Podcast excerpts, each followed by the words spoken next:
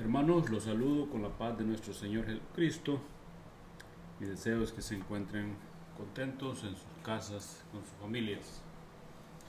Ya va quedando más poco para que nos podamos congregar con la ayuda de Dios. Muy bien, hermanos. El pasaje que tenemos hoy es Deuteronomio capítulo 8. Vamos a leer todos los 20 versículos. Son, les recomiendo este capítulo, es un bonito capítulo por las cosas que dice Moisés en este capítulo. Dice de la siguiente manera, cuidaréis de poner por obra todo mandamiento que yo os ordeno hoy para que viváis y seáis multiplicados y entréis y poseáis la tierra que Jehová prometió con juramento a vuestros padres. Y te acordarás de todo el camino por donde te ha traído Jehová tu Dios estos cuarenta años en el desierto, para afligirte, para probarte, para saber lo que había en tu corazón, si habías de guardar sus mandamientos o no. Y te afligió y te hizo tener hambre, y te sustentó con maná, comida que no conocías tú ni tus padres la habían conocido, para hacerte saber que no solo de pan vivirá el hombre, mas de todo lo que sale de la boca de Jehová vivirá el hombre. Tu vestido nunca se envejeció sobre ti, ni el pie se te ha hinchado en estos cuarenta años. Reconoce a sí mismo en tu corazón que como castiga el hombre a su hijo, así Jehová Dios te castiga. Guardarás pues los mandamientos de Jehová tu Dios, andando en sus caminos y temiéndole. Porque Jehová tu Dios te introduce en la buena tierra de arroyos de aguas, de fuentes y de manantiales, que brotan en vegas y montes, tierra de trigo y de cebada, de vides, higueras y granados, tierra de olivos, de aceite y de miel, tierra en la cual no comerás el pan con escasez, ni te faltará nada en ella, tierra cuyas piedras son hierro, y de cuyos montes sacarás cobre, y comerás y te saciarás, y bendecirás a Jehová tu Dios por la buena tierra que te habrá dado.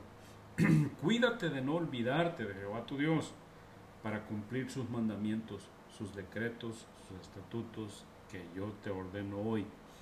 No suceda que comas y te sacies y edifiques buenas casas en que habites y tus vacas y tus ovejas aumenten y la plata y el oro se te multipliquen y todo lo que tuvieres se aumente y se enorgullezca tu corazón y te olvides de Jehová tu Dios que te sacó de tierra de Egipto, de casa de servidumbre, que te hizo caminar por un desierto grande y espantoso, lleno de serpientes ardientes y de escorpiones y de sed donde no había agua, y él te sacó agua de la roca del pedernal, que te sustentó con maná en el desierto, comida que tus padres no habían conocido afligiéndote y probándote para la postre hacerte bien. Y digas en tu corazón, mi poder y la fuerza de mi mano me han traído esta riqueza. Si no acuérdate de Jehová tu Dios, porque Él te da el poder para hacer las riquezas, a fin de confirmar su pacto que juró a tus padres como en este día. Mas si llegares a olvidarte de Jehová tu Dios y anduvieres en pos de dioses ajenos, y les sirviereis y a ellos te inclinares. Yo lo afirmo hoy contra vosotros que de cierto pereceréis. Como las naciones que Jehová destruirá delante de vosotros, así pereceréis, por cuanto no habréis atendido a la voz de Jehová nuestro Dios. Qué hermoso pasaje, hermanos. Aquí tenemos un pasaje que nos enseña mucho de la experiencia del pueblo de Israel.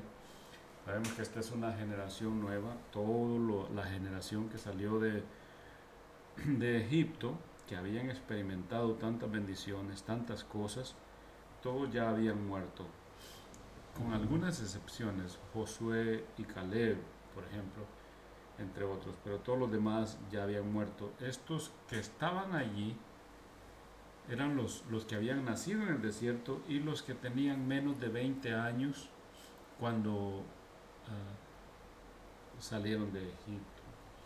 Entonces, todos ellos eran una generación nueva. Y Moisés con gran paciencia, él tampoco iba a poseer, iba a entrar en la tierra prometida, por causa de que como lo irritaron, él habló cosas que no debía decir, entonces él tampoco iba a entrar a la tierra prometida. Pero como todo un padre con sus hijos, con gran paciencia les está diciendo qué es lo que deben hacer y qué es lo que no deben hacer cuando entren a la tierra prometida. Y aquí sobresale una palabra, no te olvides de Jehová tu Dios, no te olvides de tus mandamientos, de sus mandamientos, no te olvides de todo lo que Dios ha hecho contigo. Cosas, hermanos, que son para nosotros también, seguro que sí. No, no, podemos olvidarnos de Jehová nuestro Dios, de Dios, de Dios nuestro Dios, de nuestro Señor Jesucristo. No podemos olvidarnos de Él.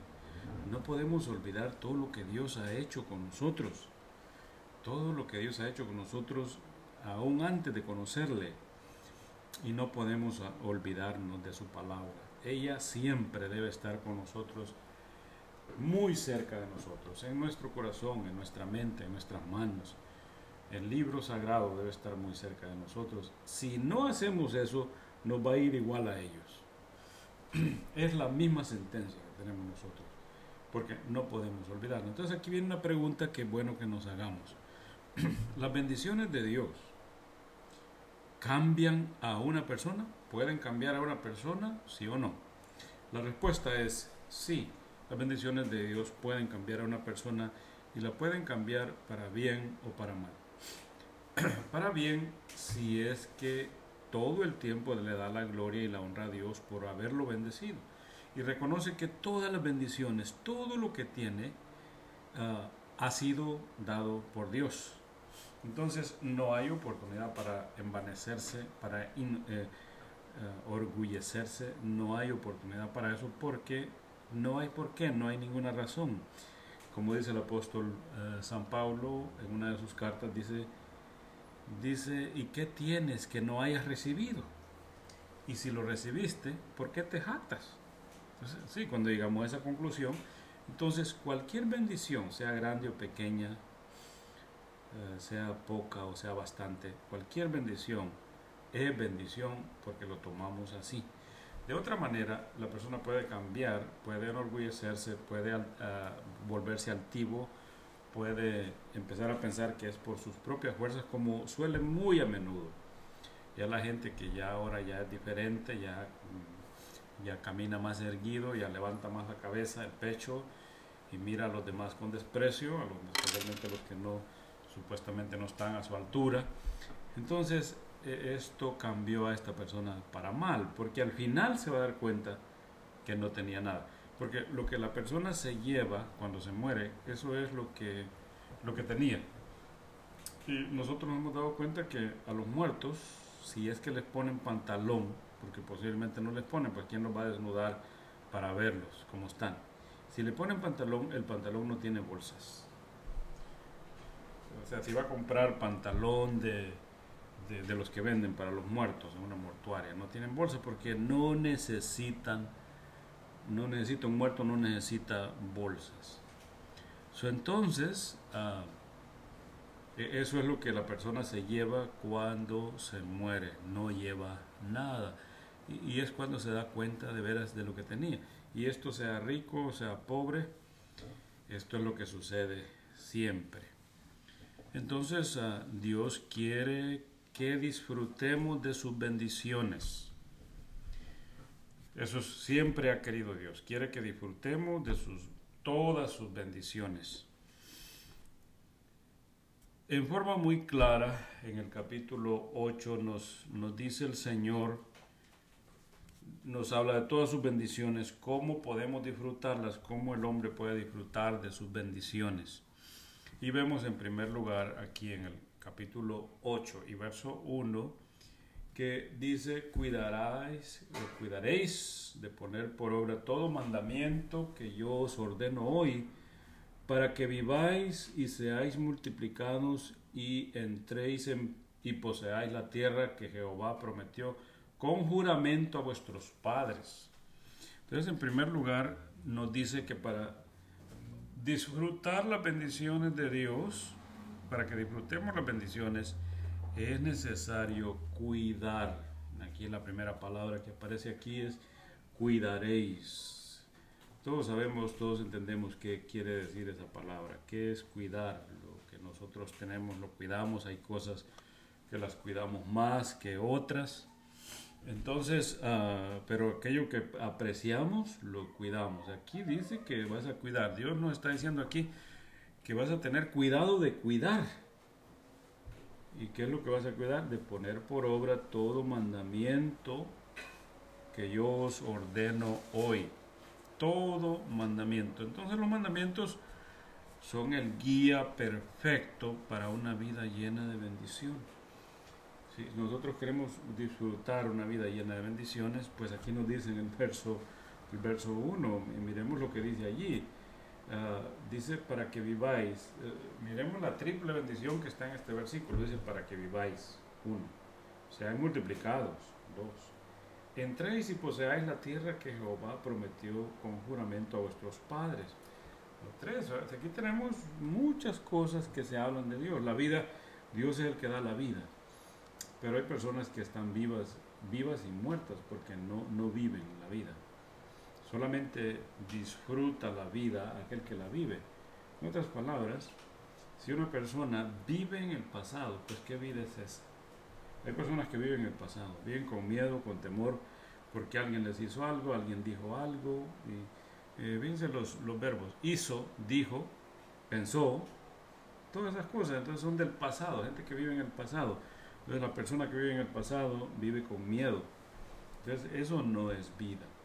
O hay personas también que viven en el futuro. Esas son las personas que andan bien ocupadas, apuradas por el día de mañana, qué van a tener, cómo van a hacer, planeando todo el tiempo en el día de mañana. Cualquier persona que vive en estas condiciones no está viviendo. Porque la Biblia dice que no, no, el Señor dijo bien claro, no, no, la vida no es más que la comida, o la comida no es más que la vida. Entonces, eh, ¿por qué os afanáis diciendo qué beberemos, qué comeremos, qué vestiremos? vivir en, ese afán, eso, eso no es, no es la vida. Dice el Señor, mas buscad primeramente el reino de Dios y su justicia y todas estas cosas serán añadidas. Eso es vivir el presente, vivir en el reino de Dios. ¿Por qué? Porque Dios no es Dios de ayer ni de mañana, no, así, para Dios no existen esas cosas no existe ayer o mañana. ¿Qué es lo que existe entonces? Un presente. El presente. Por eso dice, para que viváis. Y luego promete, seáis multiplicados. Miremos eso, hermanos, seáis multiplicados. No dice seáis divididos, seáis restados o seréis sumados. No hay ninguna de esas aplicaciones matemáticas ahí. La aplicación matemática aquí es ser multiplicado. Eso es lo que Dios promete, eso es lo que Dios quiere, que seáis multiplicados. Y luego dice, y entréis y poseáis la tierra que Jehová prometió con juramento a vuestros padres. Nosotros no, no en este mundo, como cristianos, hemos entendido que no somos de este mundo. Pero para nosotros esa tierra es Jesucristo. Él es el reposo. O sea, si estamos en Él, estamos completos y es todo lo que necesitamos. Entonces, en primer lugar, dice aquí este versículo, que tenemos que cuidar de poner por obra sus mandamientos. Sus mandamientos. Cuando ponemos por obra sus mandamientos, en otras palabras, cuando amamos ah, la palabra de Dios que contiene sus mandamientos, entonces nosotros estamos haciendo lo que aquí dice. Entonces, eh, hay muchas partes en la Biblia donde nos enseña, por ejemplo, qué se le dijo a Josué, no te apartes a, diestra ni a siniestra, porque entonces es que va a hacer prosperar tu camino y todo te va a salir bien cuando medites de día y de noche en, tu, en mi palabra. Desde el Salmo 1 también dice que el, el, que medita en su palabra es como árbol plantado junto a corrientes de aguas, que da su fruto en su tiempo y su hoja no cae. Y también eh, el apóstol en el Nuevo Testamento, Santiago, dice que más el que mira atentamente a la perfecta ley, a la de la libertad, y persevera en ello, no siendo oidor olvidadizo, sino hacedor de la obra, este será bienaventurado en lo que hace. ahí tenemos nosotros, es la palabra, es la palabra la que nos hizo renacer, Él de su buena voluntad nos hizo renacer por la palabra de Dios. En otras palabras, son los mandamientos los que aquí nos aconseja que no olvidemos, que no los descuidemos. Entonces, el Salmo, todos conocemos el Salmo 19, es un salmo hermoso que habla de la palabra de la siguiente manera. En el verso 7, 19, 7, dice, la ley de Jehová es perfecta que convierte el alma. Imagínense, la ley de Jehová es perfecta que convierte el alma. El alma no es perfecta porque no está convertida. La alma puede ser perfecta ya convertida, ya de Dios. Y solamente la puede convertir la palabra de Dios porque es la que es perfecta. La palabra de Dios es perfecta. Y ella puede convertir el alma. El testimonio de Jehová es fiel que hace sabio al sencillo. Entonces, ¿quieres tener sabiduría? Esa es la palabra de Dios porque se encarga de hacer sabio al sencillo. Seguro que se necesita ser sencillo para ser sabio, ¿verdad? Entonces, ah, hoy conocemos nosotros mucha gente que se cree sabia, pero eso es todo, se creen sabios. Usted, usted ha visto personas profesionales ahorcándose, por ejemplo. Usted ha visto personas profesionales adictas a una droga, adictas a una pornografía, adictas a, toda clase de, adicciones. Entonces, eso no es sabiduría. Ahí no hay sabiduría hay todo lo contrario. Entonces la sabiduría, dice la Biblia, es el temor de Dios. Si tienes temor de Dios, pues ese es el principio, es el primer paso de la sabiduría, es el temor de Dios. Y el conocimiento del Altísimo es la inteligencia. Eso nos dice la palabra del Señor. Y aquí dice, el, testimonio de Jehová es fiel que hace sabio al sencillo. Los mandamientos de Jehová son rectos, que alumbran el corazón. Miren nomás le da luz, alumbra el corazón. El precepto de Jehová es puro, que alumbra los ojos. Tremendo. es puro, que alumbra los ojos. O sea, no, si, si no tienes el, si no cuidas eh, los mandamientos de Dios, pues no vas a poder ver, no vas a ver el peligro. Usted mira personas que no, no pueden, ah, se alejan de la Biblia, se alejan de la palabra, se alejan de la iglesia, se alejan de los hermanos y no miran, ellos no pueden ver eh, lo que están causando en sus mismos hijos, para dónde los están guiando, con ese testimonio, con esa apatía, con ese disimulo de, la iglesia. Sí, son personas que como tienen necesidad, sí ahí están llorándole a Dios, pidiéndole a los hermanos ayuda, pero nomás viene la bendición un poquito los que corren, se alejan y son tan, como pudiéramos decir, personas que, que dicen al cabo la iglesia no necesita. Qué, barbaridad, o sea, qué, qué, desagradecidos, como todos los demás hombres. Eso no, no, es de un cristiano, un cristiano no piensa así. ¿Por qué? Porque los ojos se le cegaron, es como el incrédulo. La Biblia dice que los trabajos que el diablo hace, uno de ellos es cegar los ojos de las personas. Pablo dice, si nuestro evangelio está encubierto, en los que se pierden está encubierto, en los cuales el Dios de este siglo cegó el entendimiento de los incrédulos para que no le resplandezca la gloria de Dios en la paz de nuestro Señor Jesucristo. O allá en el libro de revelaciones que el Señor Jesucristo le dijo a uno de los pastores de esas iglesias, porque tú dices que soy rico y me he enriquecido y de ninguna cosa tengo necesidad, y yo te digo que tú eres un miserable, pobre, desventurado y ciego compra colirio, de mí compra colirio para que te, te untes en los ojos, así dice.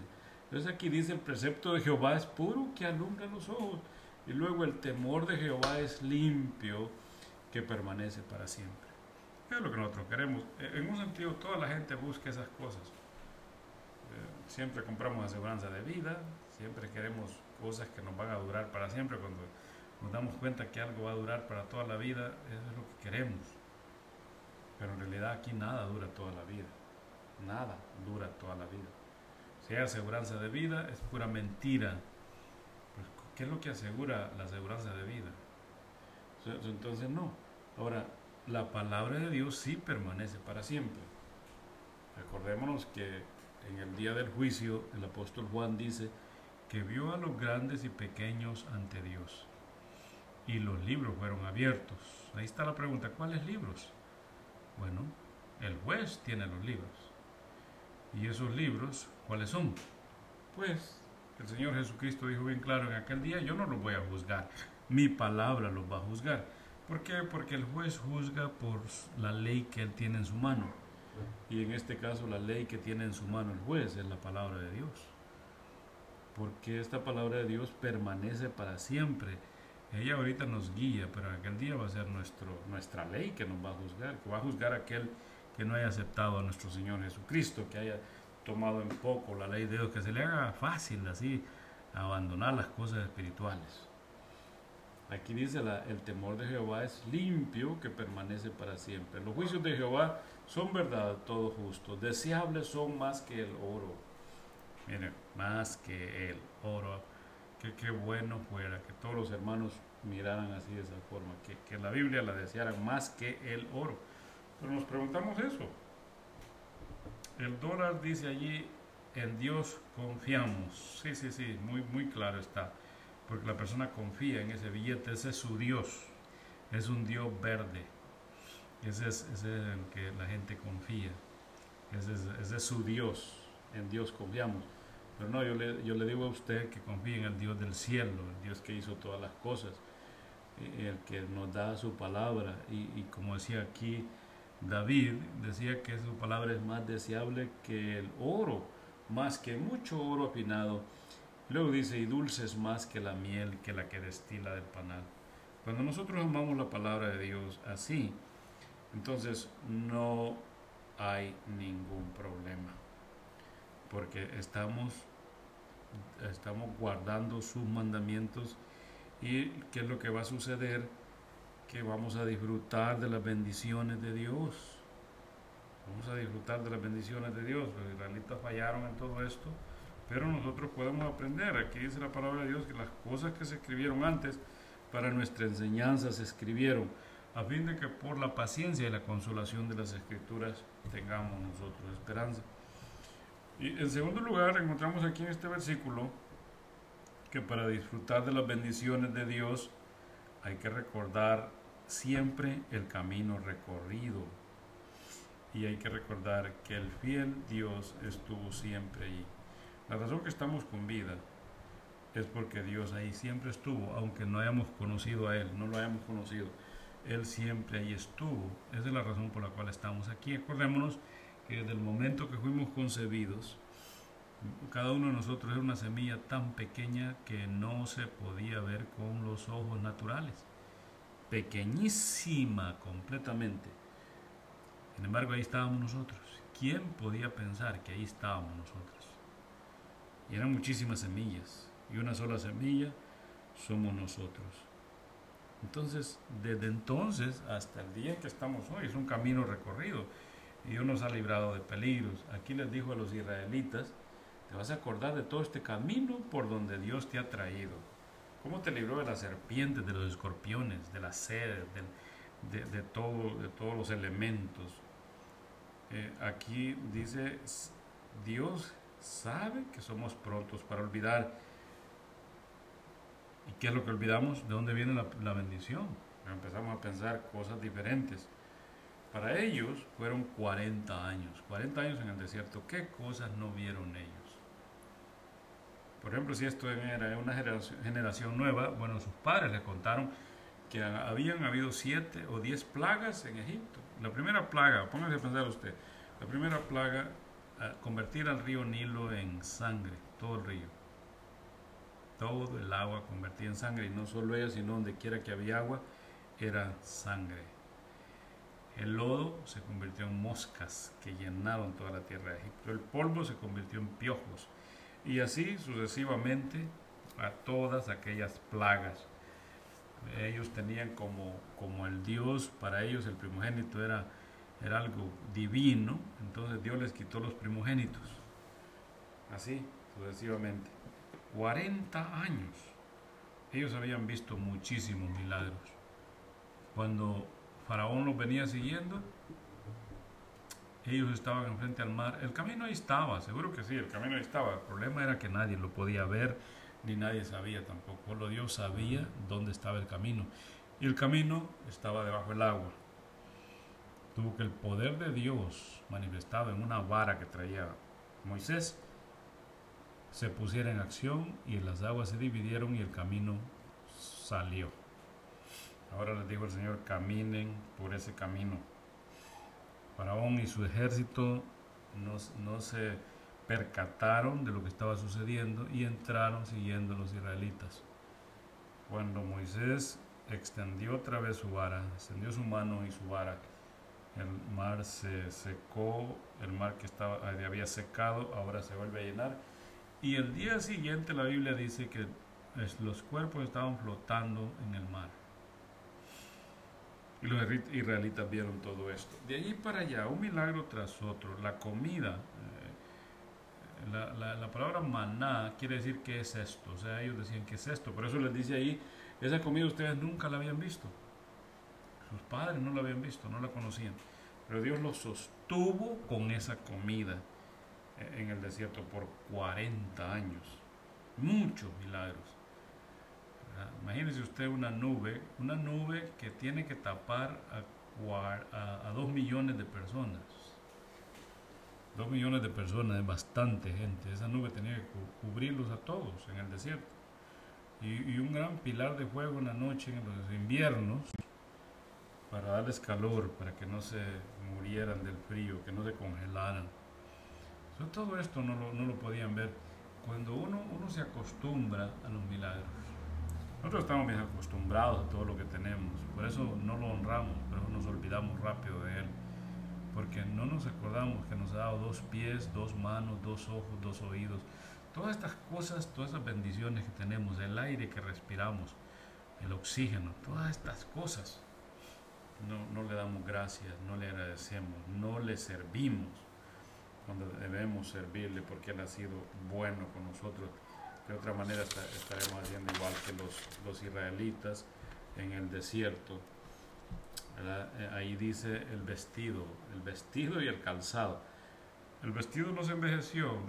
Si, le hicieron una ropa a un niño, bueno, pues con esa ropa llegó al otro lado, imagínense. E, e iba creciendo, esa ropa iba creciendo. Como iba creciendo el niño, así iba creciendo la ropa, igual que el calzado también, iba creciendo juntamente con el cuerpo y así llegaron hasta el otro lado. Entonces, nosotros nos damos cuenta que tenemos tantas bendiciones, pero a veces no nos acordamos de darle gracias a Dios. Entonces dijimos que en segundo lugar la Biblia dice en el verso 2 de Deuteronomio capítulo 8 y verso y versículo 2 ahí dice y te acordarás de todo el camino por donde te ha traído Jehová tu Dios estos 40 años en el desierto. Entonces ah, debemos acordar, no debemos, no debemos olvidar por de dónde nos trajo el Señor, dónde nos, a dónde nos trajo y a dónde nos tiene. Entonces, en tercer lugar, encontramos aquí en este capítulo que para disfrutar de las bendiciones de Dios, necesitamos reconocer la necesidad de la corrección. En, el mismo versículo 5 vemos que, bueno, en el mismo, este versículo 2 dice allí, y te acordarás de todo el camino por donde te ha traído Jehová tu Dios estos 40 años en el desierto, para afligirte, para probarte, para saber lo que había en tu corazón, si habías de guardar o no sus mandamientos. Entonces aquí tenemos esas palabras que dice para afligirte, para probarte. Seguro que sí, para afligirte, para probarte. Cuando está pasando uno por esas cosas sí no, no entiende. Y hay muchas formas. Hay muchas formas. Por eso es, difícil hasta cantar ese canto que dice ah, que ame como, como el barro en las manos del alfarero. Sí, Dios puede hacer eso, pero a ver si aguanta. Ser quebrantado, ser quebrado algo así como Job, por ejemplo, que le quite los hijos, a ver, en un solo día. Entonces, pues le, rogamos a Dios que, que, sí, que nos ayude, pero que no sea tan, tan difícil, ¿verdad? Pero hay hermanos que pasan por estas grandes pruebas y Dios les ayuda a pasar.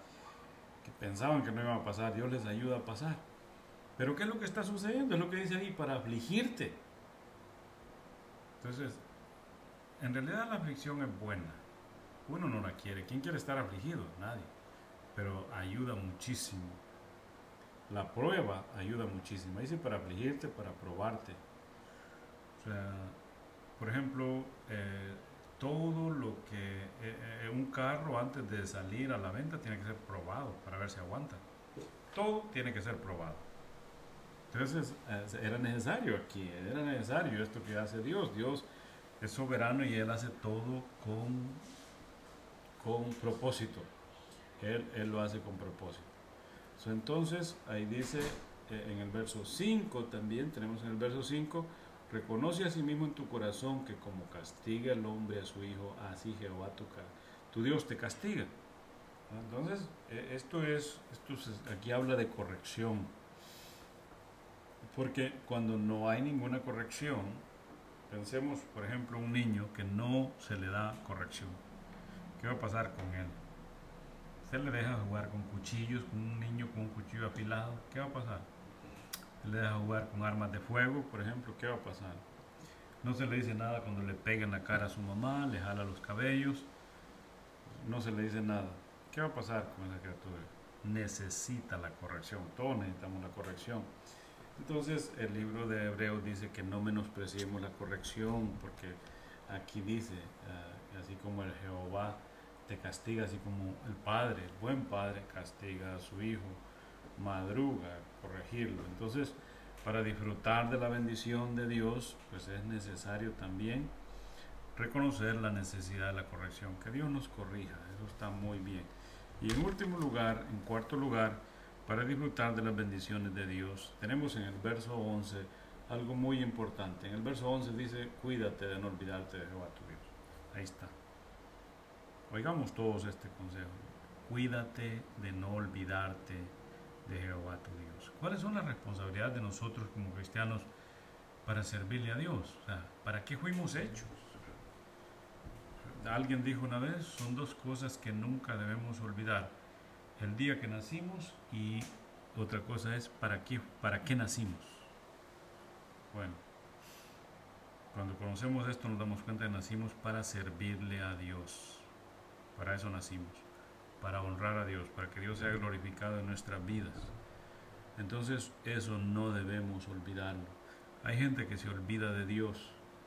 Y yo quiero que miren lo que sucede en, el, verso, en el verso 14. El que se olvida de Dios, dice, dice el verso 14, y se enorgullezca tu corazón y te olvides de Jehová tu Dios que te sacó de la tierra de Egipto, de casa de servidumbre que te hizo caminar por un desierto grande y espantoso, lleno de serpientes ardientes y de escorpiones y de sed, donde no había agua, y te sacó agua de la roca del pedernal y te sustentó. todas estas cosas las encontramos y se aplican a nosotros. Y luego verso 17, y digas en tu corazón, mi poder y mi fuerza de mi mano me han traído esta riqueza. Sino acuérdate de Jehová tu Dios, porque Él te da el poder. O sea, tan clarito que está esto. La razón que lo tienes es porque Dios te ha dado el poder.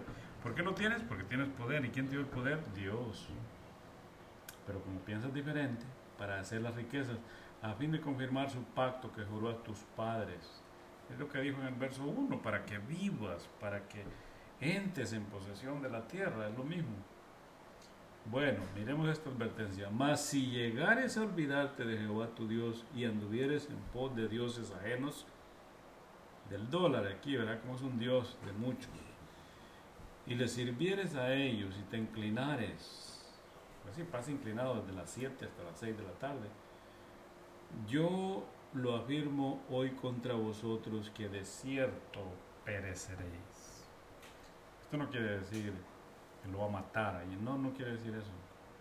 Lo que quiere decir es que va a ser descontinuado. Eso es. Va a ser descontinuado. Ya no va a poder continuar. Nada le va a rendir. Nada le va a abundar. Eso es lo que quiere decir así, ahí. Y eso es lo que debemos nosotros tener en cuenta. Si nos olvidamos de Jehová nuestro Dios, de Dios mismo, yo le pido que no ponga excusas. Mejor diga que se ha olvidado de Dios, que nomás lo busca cuando, cuando le conviene, así como el católico, vamos a mencionar religiones, ya que se nomás se acuerda cuando, cuando lo necesita, saca el santo y le prende la candela, y ya una vez que ya no lo necesita, pues lo vuelve a meter otra vez en el cajón y ya.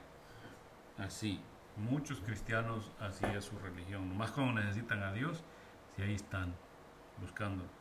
Pero una vez que ya los bendijo, los que se alejan de Él. No. Ah, e, e, en el Salmo 100, ustedes se acuerdan que dice, cantad alegres a Dios, servir a Jehová con alegría, venir ante su presencia con regocijo, reconoced que Él nos hizo y no nosotros a nosotros mismos. Pueblo suyo somos y ovejas de su prado, entrad por sus puertas con acción de gracias, por sus atrios con alabanza. Esa es nuestra vida. Eso es lo que tenemos que hacer. Si no hacemos eso, recordemos que son imperativos. Cantad, servid, venid, reconoced. Él nos hizo, por lo suyo somos. Entrad por sus puertas con acción de gracias. Eso es no olvidarse de Dios. No olvidarse de Dios, no dejarlo a un lado. Porque bien que queremos que Él nos responda cuando tenemos necesidad pero en realidad en nuestra vida Él está en último lugar, si es que está. Bueno, si lo ponemos en último lugar, Él tiene toda la justicia, todo el derecho de ponernos a nosotros por último lugar también. Si nosotros lo ponemos, ¿cómo queremos nosotros que Él nos ponga en primer lugar y nosotros lo tenemos en último lugar? Pues así no va.